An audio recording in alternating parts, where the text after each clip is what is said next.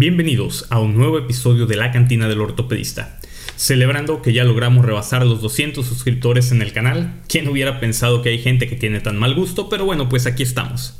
Y hablando de suscriptores, no olvides darle like al video, suscribirte si aún no lo has hecho y activar las notificaciones. Recuerda que también nos puedes escuchar por la plataforma de podcast de tu preferencia, donde te invito a que le des 5 estrellas para ayudarnos a llegar a más personas y que la gente no sea víctima de la desinformación. Porque si no, luego la gente escucha en las noticias que es negligencia médica quitarle parte del disco intervertebral a una persona con hernia discal y piensan que es cierto.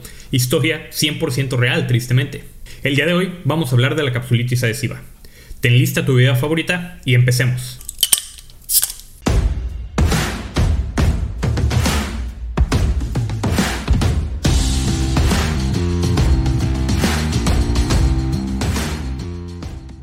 La capsulitis adhesiva es uno de los desórdenes más comunes y de los menos entendidos del hombro. Está caracterizada por una pérdida gradual y dolorosa de la movilidad glenohumeral, resultado de una fibrosis progresiva que termina en una contractura de la cápsula articular. Codman fue el primero en utilizar el término hombro congelado para describir una condición de tendinitis con involucramiento secundario de la bursa subacromial. Él describió esta entidad como una condición difícil de definir, difícil de tratar y difícil de explicar desde el punto de vista patológico. Algo así como cuando sacó el primer lugar en el IMSS en el Magdalena cierto compañero de nosotros que ahorita el cabrón es columnólogo. Nadie sabe cómo chingados pasó eso. En 1945, Neviacer acuñó el término capsulitis adhesiva, ya que él pensaba que dicho término se relaciona más apropiadamente con la patología observada que es fibrosis, inflamación y eventualmente la contractura capsular. Esta condición ocurre entre el 2 al 5% de la población en general, siendo más común en mujeres que en hombres, ocurriendo con mayor frecuencia entre la cuarta y la sexta décadas de la vida. La extremidad no dominante parece ser la más involucrada con la mayoría de los casos reportándose en el lado izquierdo. La afección bilateral suele observarse entre el 6 y el 50% de los casos, pero solo cerca del 14% de estos casos se manifiesta de forma simultánea. La etiología de esta enfermedad es desconocida.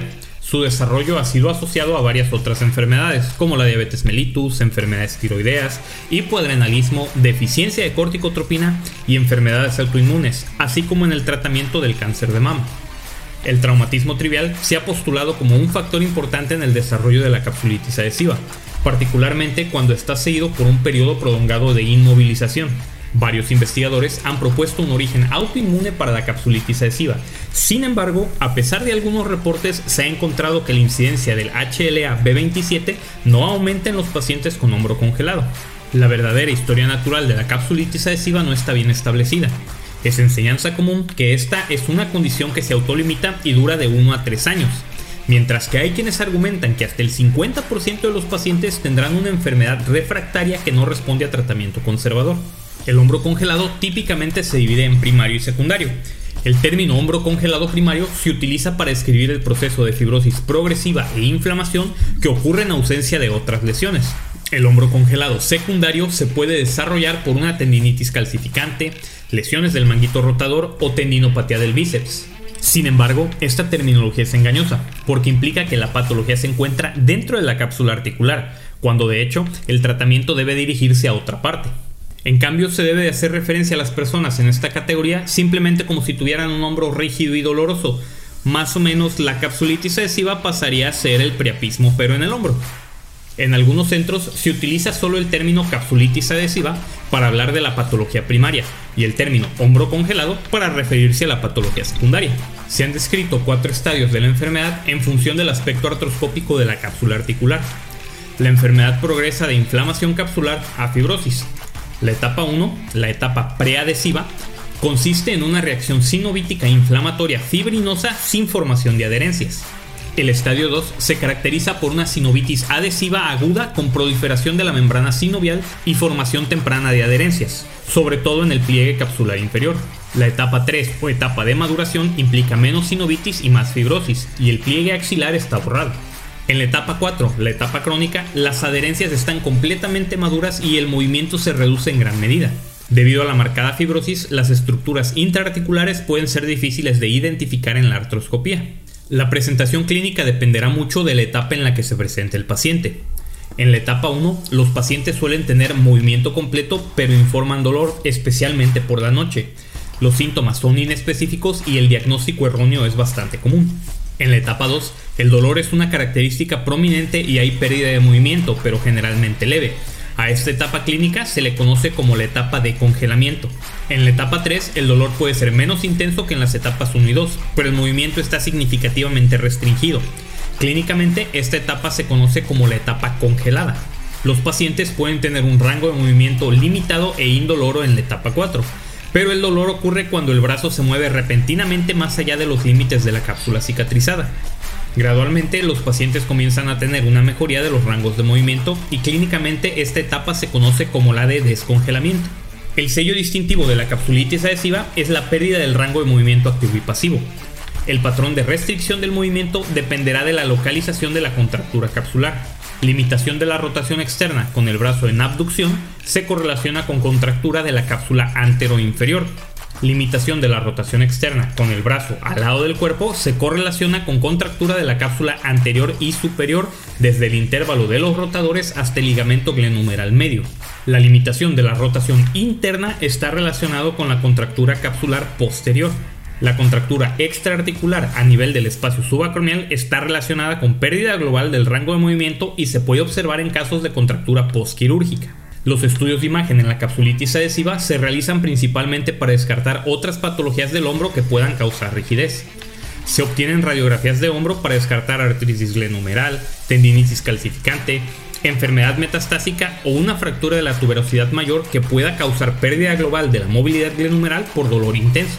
De manera similar, las imágenes por resonancia magnética son útiles principalmente para diagnosticar una posible patología asociada, como un desgarro del manguito rotador o del tendón del bíceps. Los pacientes con capsulitis adhesiva suelen tener derrame articular, engrosamiento del ligamento glenumeral inferior y en casos más avanzados pérdida de la bolsa axilar inferior.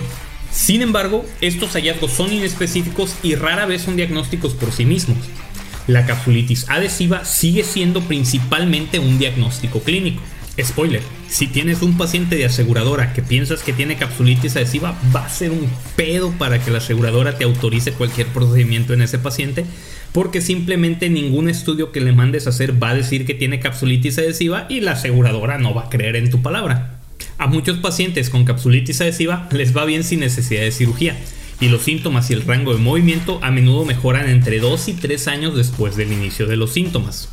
La mayoría de los pacientes en la etapa inflamatoria temprana de la capsulitis adhesiva, especialmente aquellos que aún no han perdido un movimiento significativo, responderán bien a las medidas conservadoras. Antes de considerar la intervención quirúrgica, se inicia un tratamiento conservador. Los pacientes reciben instrucción sobre ejercicios de estiramiento y rangos de movimiento, y se les asegura que deben impulsar el movimiento del hombro tanto como sea posible, incluso si llegan a sentir algo de dolor. La fisioterapia dirigida para el rango de movimiento pasivo y los ejercicios de estiramiento puede ser muy eficaz en algunos casos. Una inyección de corticoesteroides intraarticular a menudo ayuda a reducir la inflamación y el dolor, especialmente cuando se realicen los primeros meses después de la aparición de los síntomas. Los medicamentos antiinflamatorios y el calor también pueden ser efectivos. Aquellos pacientes que no responden a un régimen conservador y que están incapacitados por dolor continuo y pérdida del movimiento pueden optar por continuar con una opción de tratamiento alternativa. La cirugía puede ser particularmente eficaz en pacientes con pérdida de movimiento grave y persistente que ya no se encuentran en la etapa inflamatoria de la enfermedad. Al determinar el tratamiento óptimo, la etiología del problema guía el proceso de decisión. Para los pacientes con capsulitis adhesiva idiopática primaria, mi siguiente paso preferido es una manipulación bajo anestesia general con una inyección de corticoesteroide intraarticular y la reanudación inmediata de la fisioterapia. A muchos pacientes les va bien después de la manipulación. Para aquellos pacientes que no mejoran, se ofrece la repetición de la manipulación bajo anestesia seguida de artroscopia con liberación del intervalo rotador, lisis de las adherencias y liberación capsular. La fisioterapia se reanuda 3 a 4 días después del procedimiento para permitir que se resuelva la inflamación y la extravasación del fluido de la artroscopía. La mayoría de los pacientes presentarán una mejora rápida en el rango de movimiento y los síntomas, aunque la recuperación completa puede llevar varios meses. Pueden ocurrir complicaciones con el tratamiento quirúrgico de la capsulitis adhesiva. La fractura puede ocurrir a través de un hueso debilitado, especialmente en pacientes ancianos con osteoporosis sometidos a manipulación después de una fractura previa. La manipulación debe realizarse con cuidado en estos pacientes, evitando una presión excesiva. Es mejor tener aún algo de pérdida de movimiento residual después de una manipulación que luego se puede abordar con liberación artroscópica si es necesario, que causar una fractura que pueda requerir un procedimiento adicional y que probablemente conducirá a una rigidez aún mayor. Aunque no es común, se puede observar que el hombro se subluxa o incluso que se luxa por completo después de la manipulación. En estos pacientes es importante documentar radiográficamente que el hombro está reducido inmediatamente después de la cirugía. La fisioterapia se aplaza durante ese tiempo y cuando se realiza la terapia inicialmente se evita la posición que causa la inestabilidad. El movimiento generalmente se recuperará, aunque algo más lento que en los pacientes que comienzan a moverse de inmediato. Otra complicación es el posible daño neurovascular. Ocasionalmente el paciente informará cierto entumecimiento y parestesias transitorios después de la manipulación debido al estiramiento del plexo braquial. El estado del nervio axilar debe documentarse inmediatamente después de la cirugía para garantizar que no se haya producido una lesión iatrogénica durante la liberación capsular. Si se observa una lesión del nervio axilar y no se resuelve, puede ser necesaria la exploración y reparación del nervio. Quizás la complicación más común de cualquier tratamiento de la capsulitis adhesiva es la rigidez recurrente del hombro. Esto se puede evitar iniciando el movimiento inmediatamente después del procedimiento y con un programa de terapia agresivo. Como se señaló anteriormente, la rigidez que se repite después de una manipulación aislada a menudo se resuelve con una posterior liberación capsular. La rigidez que se repite después de la liberación capsular puede resolverse otra vez con una manipulación tardía. Los pacientes con rigidez que no responden a todos estos procedimientos generalmente continuarán mejorando lentamente durante los siguientes 1 a 2 años después de la operación. Esto fue todo por el episodio de hoy. Si te gustó y lo encontraste útil, te invito a que lo partas y recompartas en todas tus redes sociales, actives la campanita y te suscribas al canal. Si nos escuchas por cualquier plataforma de podcast, te invito a que califiques el programa con 5 estrellas y que también te suscribas. Yo soy Joel Galindo y esto fue La Cantina del Ortopedista. Pórtense mal, háganlo bien y si tienen que salir, pónganse el chingado cubrebocas y nos vemos hasta la próxima.